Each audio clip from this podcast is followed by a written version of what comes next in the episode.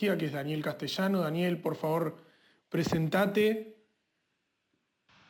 Bueno, eh, nada, muchas gracias por la invitación. La verdad que es un gusto estar con vosotros. La verdad que esta, esta nueva era digital nos permite hacer este tipo de intercambios que, bueno, en su momento estaba, pero no, éramos capaces de, aprovecharlo al máximo, ¿no? Totalmente. La verdad que es una, eh, es una ventaja, ¿no? El poder tener esta, este tipo de, intercambio coloquial, ¿no? Eh, el podcast te da esta, virtud de poder, más que algo oficial, un poco gestionado a través de, slide, tomarlo algo más coloquial, ¿no? Y yo creo que esto discutirlo, ¿no? Totalmente. Eh, presentación, no, tengo más que decir que, bueno, que trabajo en el Hospital 12 de Octubre de Madrid y que llevo la, unidad de tumores urinarios y un poco más. Perfecto. Eh, bueno, Daniel, lo que eh, quiero, quiero preguntarte, bueno, Gonza y yo queremos preguntarte, es cómo, cómo tomaste los, los resultados actualizados de principalmente del Keynote 426 que se dieron en el Congreso este, de este año eh, y cómo, cómo, impactó eso en la práctica, si, eh, si, te modificó conductas, este, un poco de eso.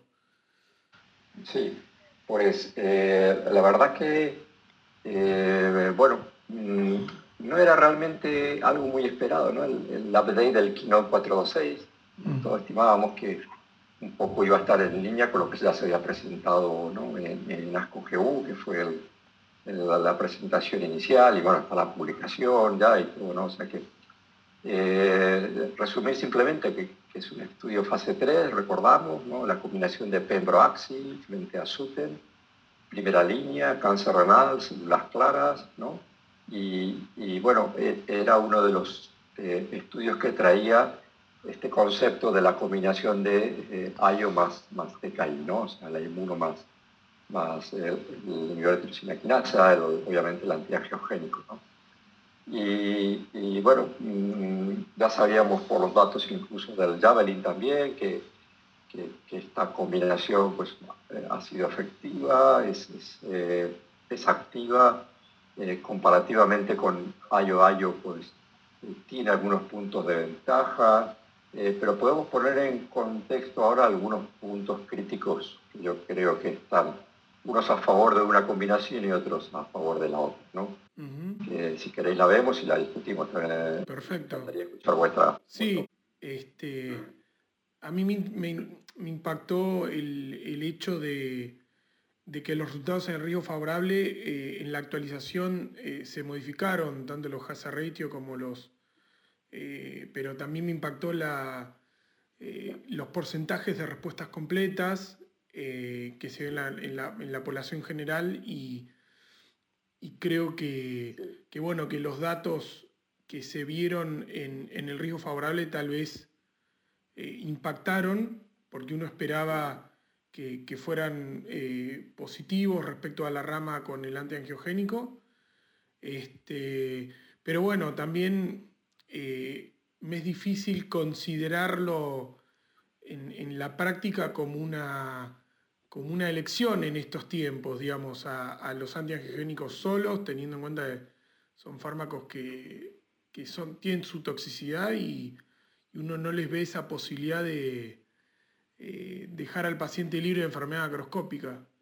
Este, y también me sorprendió el, hecho de, de, que bueno, los pacientes con respuestas completas y con respuestas de más del 80% tienen impacto en, en los resultados. Entonces, es un poco confuso y parece como que por la población en sí tal vez los resultados no son maduros todavía.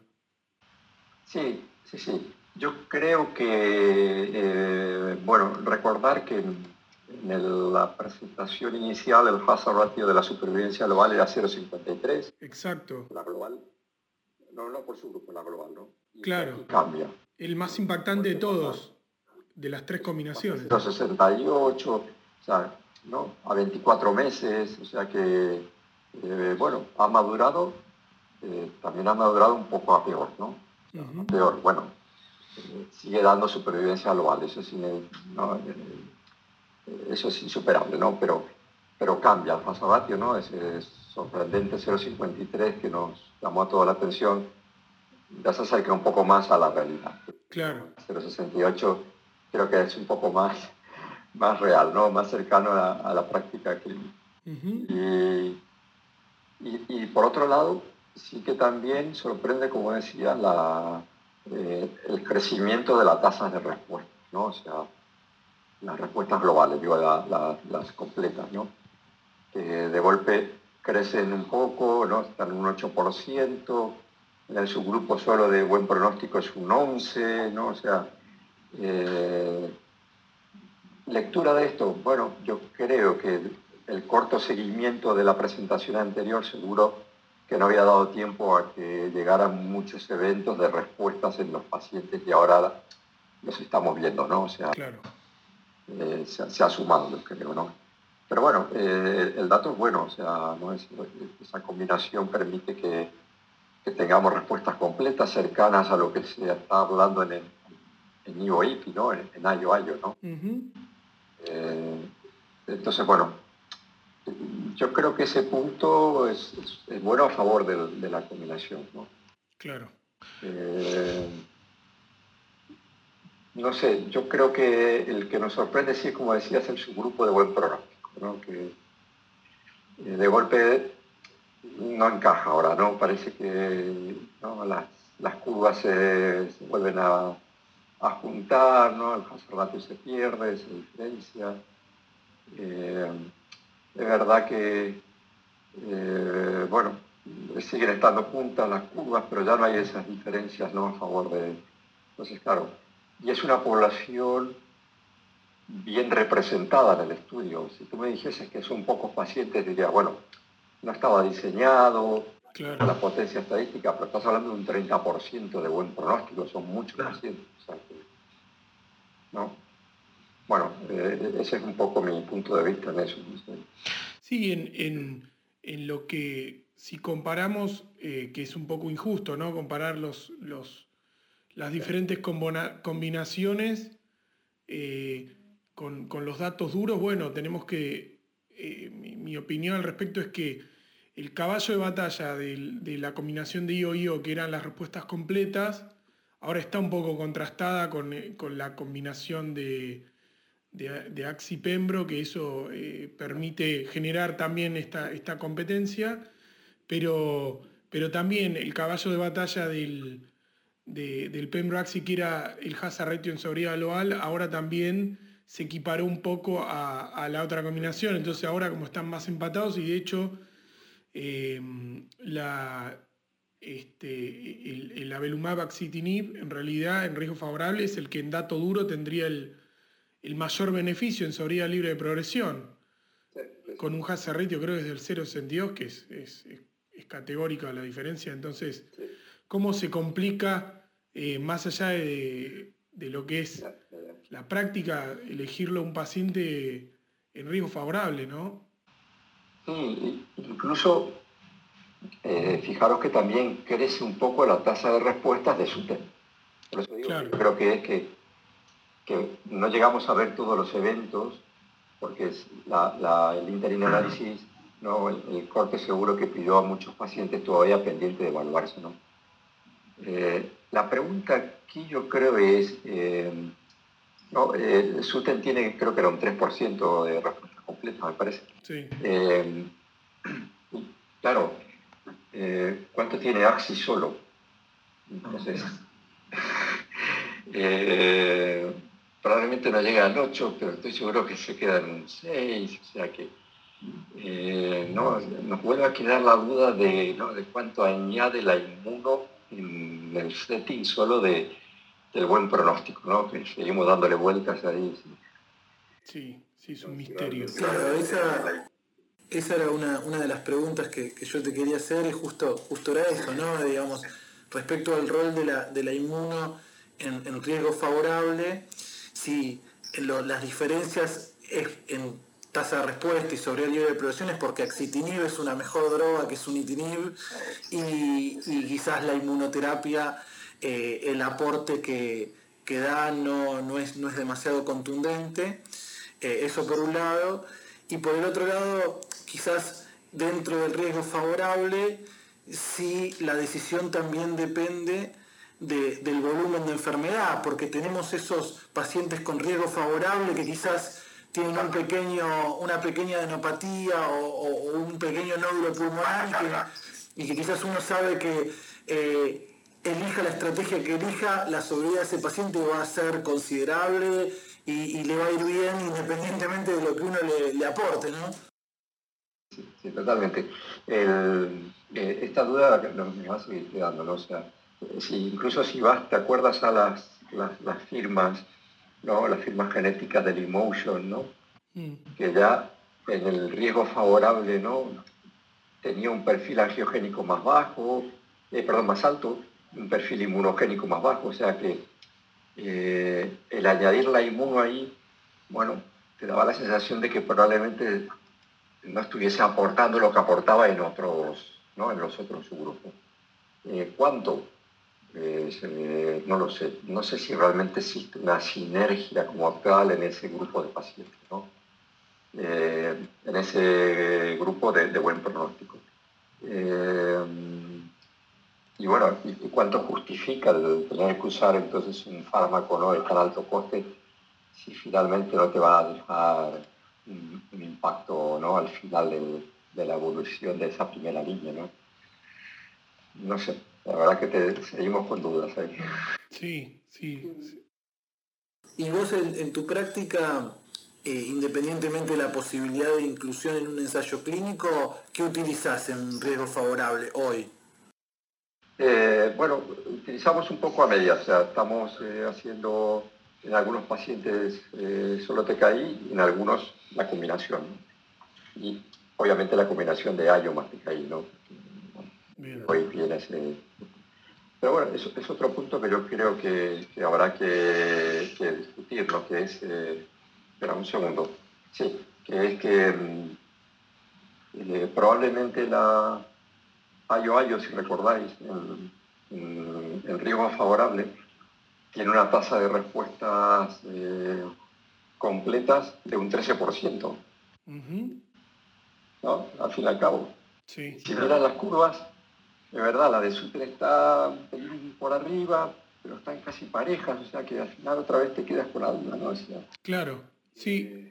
Sí, a mí me da la impresión que eh, con, destacando esto que decía Gonza de la, carga tumoral. Me parece que eso incluso eh, creo que lo vamos a ver también con eh, estos estudios de, agentes únicos de inmunoterapia eh, para considerarlo en pacientes que tengan muy baja carga tumoral y que uno les quiera dar la posibilidad de hacer un tratamiento que es menos tóxico, pero que incluso tenga la posibilidad de de obtener respuestas completas duraderas. Entonces, eh, yo también pienso en lo mismo, no descartaría la posibilidad de usar las combinaciones o la inmunoterapia en riesgo favorable en algunos pacientes y creo que el punto más importante es qué tipo de órgano tiene afectado el paciente por la urgencia que requiere respuesta y, bueno, la, la, carga en sí, el volumen. Sí. sí. Después, eh, eh, bueno, a ver, la, tasa de complicaciones y efectos adversos está, está publicada, ¿no? Está comunicada en el estudio. Pero en práctica clínica nosotros hemos visto en algún paciente que la combinación, eh, digamos que aprieta un poco más del perfil de toxicidad del TKI. Mm. Cosa que ya estaba publicado previamente, ¿no? la combinación con Suten, si recordáis, un fase 2 que hubo, que se, al final se abandonó el desarrollo por la toxicidad enorme que aumentaba al, sumar, me acuerdo que era con Nivo aquel estudio, ¿no? Mm. Eh, o sea que yo creo que también puede haber ahí un, un pequeño gap con este, con este punto, ¿no? que si es que la combinación estás aumentando la toxicidad del TKI, puede que el paciente acabe haciendo reducciones de dosis del TKI y pierda la intensidad. El, fármaco que realmente le está aportando beneficio. Claro, sí, es muy interesante ese punto. Sí, aparte, tener en cuenta en, ese punto que, bueno, ese, para mí es, es, otro caballo de batalla del, del IOIO, que vos al tener eh, de alguna manera más posibilidad de respuestas completas, eh, tenés más posibilidad de discontinuar el fármaco y que aparte de la primera fase, que es más tóxica, después realmente se vuelve muy llevadero y más ahora con la dosis fija de, de nivolumab. Eh, eso creo que también va a impactar en la, indicación, pero bueno, y respecto al, a, vos, vos trabajás en un centro de, obviamente, complejidad, pero ¿qué pensás respecto del manejo de, eh, de los eventos entre eh, la combinación de IO-IO versus IO-TKI, ¿no? O sea, hay que, ¿de quién sería, quién sería la ventaja ahí en ese caso? Ya.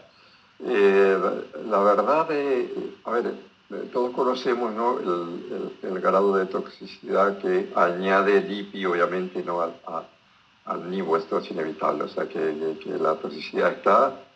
Yo no recuerdo ningún paciente que se haya tragado el IPI y no se haya enterado. Claro. Todos, todos hacen un efecto secundario. Eh, grado 2, grado 3 en el límite, algún grado 4, urgente, ¿no? Retirada de los fármacos, ¿no? Entonces, bueno, eh, estamos también ahí un poquito aprendiendo ahora a ver si nos podemos, somos capaces de mantener el nivo, no quitar de golpe toda la combinación, ¿no? Pero, pero bueno, sí que hay toxicidad con el nivo y las primeras cuatro dosis, que bueno, yo te diría, casi un 30%, o sea, 3 de cada 10 pacientes, eh, estás casi en el límite de tener que suspenderle la medicación, o sea, que, es un porcentaje alto. Entonces, el TKI. El TKI también tiene efectos secundarios, o sea, la hipertensión la ves, eh, ¿no? O sea, el, el lo es, eh, el para que no da tanto hamfud, da más diarrea. pero bueno, está ahí. ¿Qué pasa? Que te permite jugar a la reducción de dosis. Claro. Y por el otro no le Pero vuelvo a lo mismo. Sí que estamos viendo alguna toxicidad un poco mayor de entrada, con lo cual estamos haciendo reducciones de dosis muy pronto. Claro. Antes, eh, bueno, a ver, el AXI no lo usamos mucho en primera línea, pero el SUTEN, ¿no?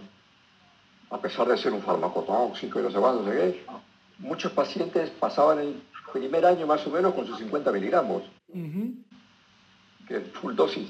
Sin embargo, ahora yo veo muchos que, hacen el AXI ya empiezan a reducir dosis al cuarto o quinto ciclo. Entonces, bueno, eh, tengo mis dudas, la verdad, en ese punto. Claro, claro. Claro, parece como que el, el IOTKI eh, por ahí sería más regulable la toxicidad, tal vez. Claro, eso. Tal cual. Sí, sí, sí. Y para intermedio y, pobre riesgo, eh, Daniel, más allá del perfil de toxicidad que comentabas recién, eh, ¿en qué basas tu decisión eh, para, para, ver si el paciente es candidato a uno u otro, u otro esquema?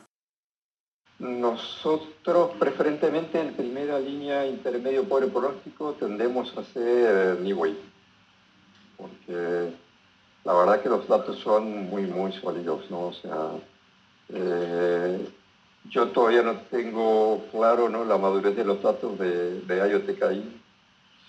Te deja ahí un poquito la duda, ¿no? Eh, y si miras los datos que se han presentado a 42 meses de NIVOIP y... Son increíbles. Eh, que se presentan ahora en ESMO a 48, una tontería, no cambia nada, pero bueno, y ves ya la PFS que se mantiene, ¿no? que hace ahí un aplanamiento de la curva, la OS también. si, miras la curva de PFS de IOTKI, ¿no? el intermedio y pobre pronóstico sigue cayendo, ¿eh? o sea que hay que ver dónde se aplana. Claro, todavía los datos hay que darles tiempo. Claro, sí, el corte, el corte de ahora fueron 23, eh, 24 meses, creo. 24, exacto. Así que sí, bueno, eso es es algo que es verdad que e, es importante a destacar eh, la, solidez, creo que pasa también por eso que decís, viste, que el seguimiento es el más largo de estas combinaciones, entonces eh, dan, dan la solidez. Claro, aparte en, eh, en iOS, el check menos 14, ¿no? La, la actualización, en la de 42 meses, la anterior de 30 no, pero en la 42, por primera vez aparece el dato absoluto de mediana de supervivencia global, que ahora era siempre no reportada, no reportada porque estaba por encima, ¿no? Y ahora aparece, son 47 meses. 47 increíble. Meses intermedio. Es una barbaridad.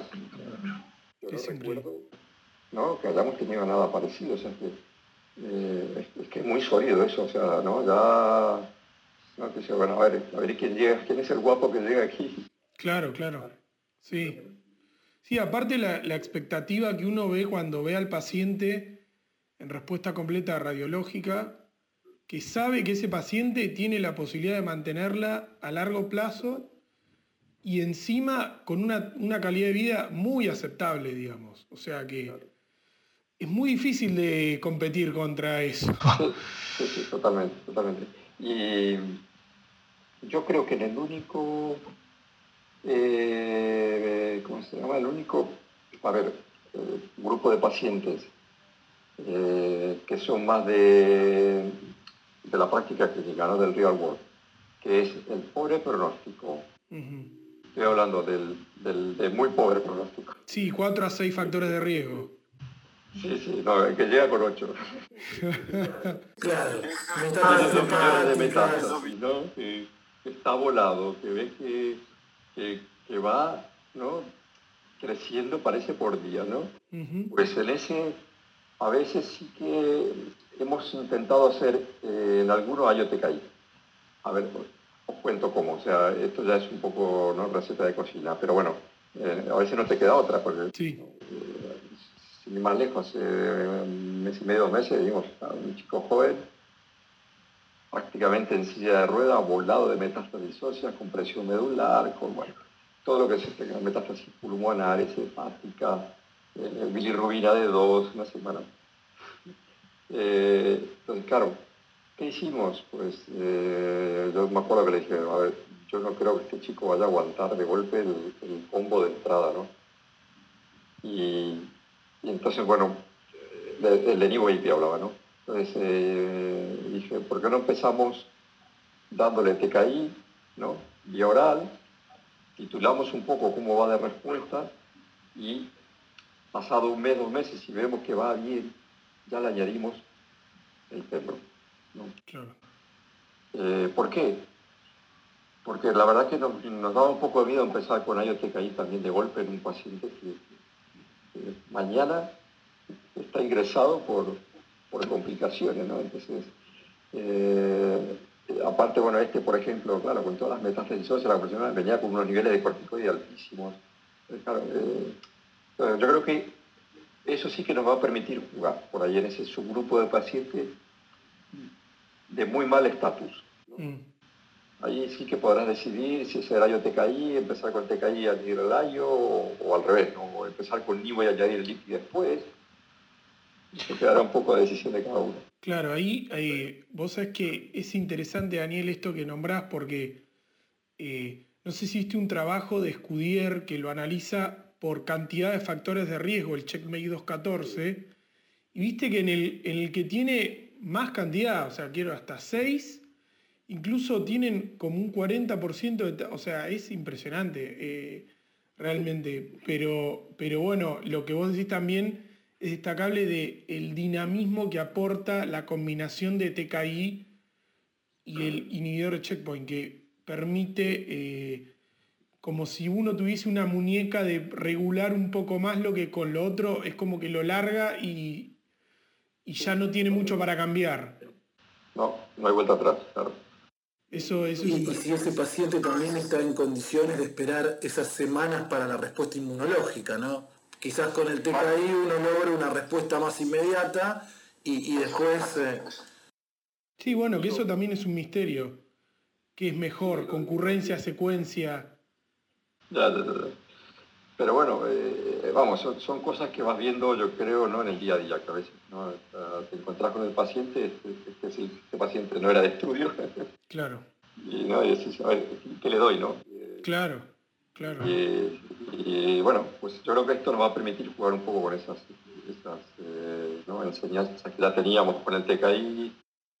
Bueno, y la, última pregunta eh, que, te queremos hacer, así te, te, liberamos, es eh, cuál, cuando, bueno, no tienes un, ensayo clínico en segunda línea, este, si, si, si, te guías un poco por qué recibió el, como tratamiento antes, el tiempo a la respuesta para hacer la segunda línea y cuál es la que más indicas en tu práctica. Sí, bueno, eh, estás condicionado yo creo hoy día por la, por la primera. Claro. ¿no? Eh, pero bueno, al fin y al cabo, ¿no? si has usado eh, inmuno, ayo ayo, ¿no? Ya mandatoriamente vas a usar TKI, ¿no? O sea, que no te queda otra. y si has usado ayo TKI, obviamente no te queda otra que usar TKI. La pregunta es, eh, eh, ¿cuál de ellos? ¿no? O sea, bueno, no sé si tenéis aprobado ya el cabo Santinive, sí. la clínica ahí. Entonces, bueno, aquí el cabo prácticamente se ha llevado ¿no? la segunda línea hoy día casi Bien. estándar, ¿no? A, menos que hayas empezado solo con TKI en primera, ¿no? Pues, claro. por ejemplo, en un buen pronóstico, eh, ¿qué usarías de segunda? Yo personalmente haría el switch al digo, ¿eh? Ajá. Vuelvo a decir lo mismo, ¿no? Los datos del Checkmate 025, ¿no? se acaba de publicar los cinco años y, la verdad que son, vamos, muy maduros. y, aparte, claro, le quitas el peso al paciente de volver a recibir otro TKI, toda la necesidad, la hipertensión, o sea, Claro. Sí, es como una posibilidad que si el paciente tiene, hay que permitírsela, usar un inhibidor checkpoint en, su historia. Eh, y, el, y con respecto a la combinación que acá la tenemos aprobada también, eh, del embatinib verolimus, ¿para qué casos la dejarías? Eh, bueno, lemba verolimus yo la dejaría prácticamente para, para aquellos pacientes, bueno, en realidad en el estudio, si recordáis, no había previamente tratado con inmuno, ¿no? O sea, claro. Eh, no tienes el dato ahí concreto, ¿no? Pero bueno, ahora hacemos un pequeño, eh, un pequeño tip de lo que se presentó en ASCO que creo que hay que recalcar. Pero eh, el verolimus, al fin y al cabo, tienes el problema de la toxicidad del everolimus, ¿no? O sea que someter otra vez a un paciente a un perfil de toxicidad tan elevado de segunda línea eh, no sé si tiene mucho sentido. Nosotros no usamos mucho el envaverolimus. Eh, Si te miras los datos son muy parecidos al, fase 3 de, del Meteor, ¿no? Del cabo. Claro. Eh, entonces, bueno, añadir ahí el. Sí, aparte la, la, situación de que los dos, tanto la combinación como el cabo santinib en sí, tienen un mecanismo de acción diferente, o sea que no, es que uno este, superpone mecanismos de acción, pero eh, tal vez eh, una, una, población eh, en los que hicieron TKI solamente que tuvieron un tiempo a la progresión corto, el hecho de cambiar dramáticamente el mecanismo de acción tal vez sería como un nicho pequeño del, de esta combinación, pero la verdad es que no hay mucha evidencia. Yo creo que, eh, creo que eh, un estudio que se pasó un poco por arriba en ASCO, o sea, se ha comentado muy poco y sin embargo me parece súper interesante, es el fase 2 que se presentó de Lemba, Lemba Pembro. Sí, es increíble las tasas de respuesta, sí, es increíble. Por eso, por eso, sobre todo en pacientes previamente tratados con, con, inmuno, ¿no? O sea, sí. Eh, sí, que llega a 60%, una... Sí, 53%, 55%, ¿no? O sea que eh, me parece muy altos, ¿eh? O sea, y aquí empezamos ya a quitar el everolimus, ¿no? Claro. Eh, entonces, bueno, pero vamos, se presentará en breve el, único fase 3 que quedaba de los antiguos, ¿no? Que es el clear de, del EMBA a Pembro. creo que los datos son muy potentes, ¿eh? sí. que nos va a sorprender. Excelente. Justo eso te quería, te quería preguntar, Daniel, vos que manejás un volumen de, protocolos eh, en tu centro muy importante. Respecto al futuro, ¿no? En, riñón metastásico, Ahora está el, Cosmic, ah. eh, que ya no usa el Sunitinib como rama control. Eh, faltan los datos del, K209ER. Digo, ¿cómo, ves el futuro en, cáncer de riñón metastásico? Sí, yo creo que los dos estudios que van a llegar eh, van a volver a dar una vuelta de tuerca aquí. O sea, el 9R, claro, añade el cabo en primera, que hasta ahora no era una duda, ¿no? Eh, creo que es un fármaco más potente que el, que el AXI, que no, la generación antigua de TKI. Mm. Eh, entonces, bueno, eh, habrá que ver cómo impacta en, la vida real, ¿no? va con NIVO, o sea que te quitas por un lado el IPI, o sea que bueno, a, ver, a ver cómo ¿no? los datos que nos presentan, ¿no? y probablemente el estudio más relevante será el, el cómic, ¿no? El 313, ¿no? Que es el de Niboipi Cabo frente a Niboipi, ¿no? Porque eh, pone en contexto el Niboipi como una rama control, ¿no? Que era lo que estábamos esperando. Que sí, es muy interesante ese estudio. Nos va a dar el valor real del, del TKI, ¿no? Totalmente. Claro, claro. Bueno, Daniel, te agradecemos mucho por por esta charla. Eh, creo que ha sido muy, muy nutritiva en, conocimiento e interesante porque lo, pudimos eh, discutir, que es lo que más llega siempre a, la gente. Te agradecemos muchísimo y, bueno, que sigas muy bien. Muchísimas gracias, Gonza. Muchísimas gracias, Daniel. Muchas gracias.